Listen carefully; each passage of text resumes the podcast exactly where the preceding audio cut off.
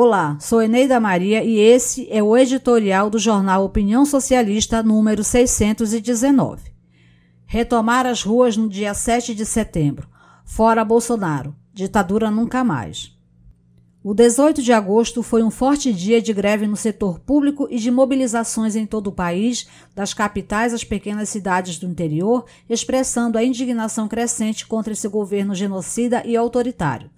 A data foi aprovada na coordenação nacional da campanha Fora Bolsonaro e certamente teria sido bem maior caso a política da direção majoritária dessa frente não tivesse sido a de pisar no freio das mobilizações, como chegaram a declarar na imprensa tão logo o dia foi definido.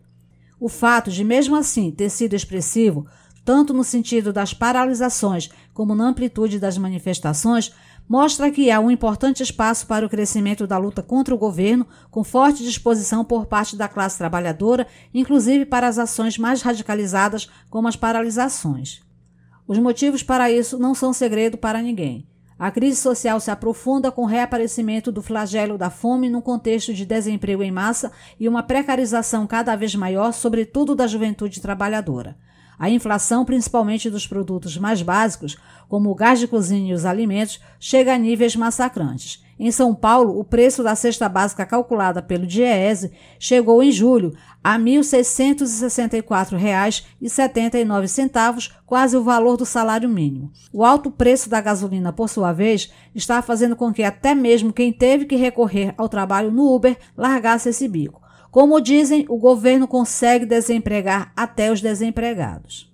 Por outro lado, o lucro dos grandes bancos teve, no segundo trimestre deste ano, crescimento de 64%, simplesmente o maior da história neste intervalo de tempo.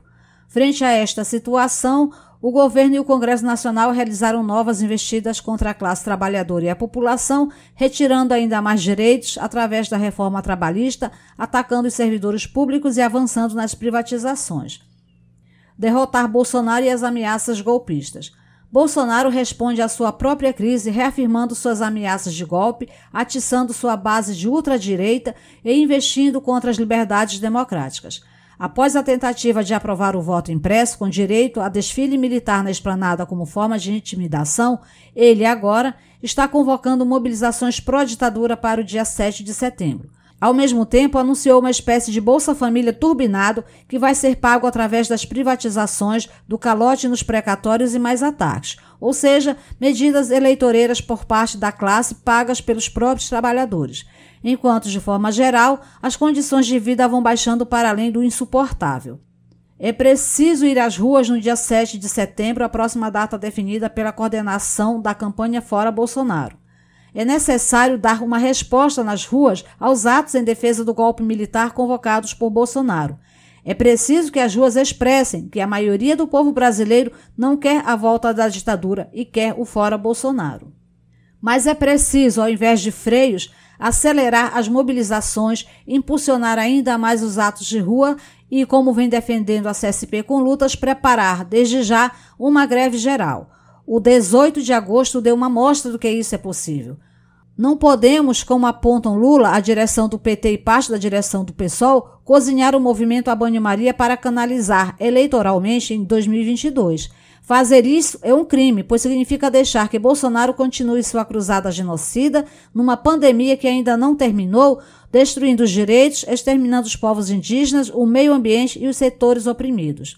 Polo socialista e revolucionário.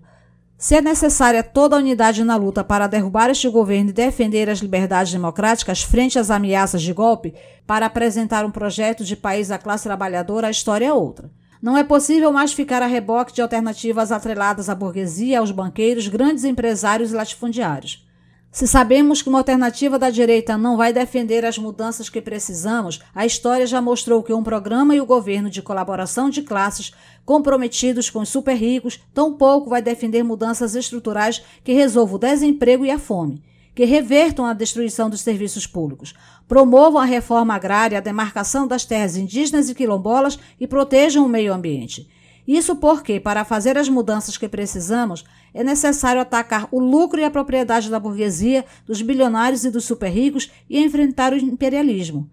É preciso parar de pagar a dívida aos banqueiros, reestatizar as empresas privatizadas, parando a entrega do país e colocando, por exemplo, a Petrobras sob controle dos trabalhadores para que produza de acordo com as necessidades da população, com gás de cozinha e combustível a preços de custo e não para meia dúzia de especuladores internacionais.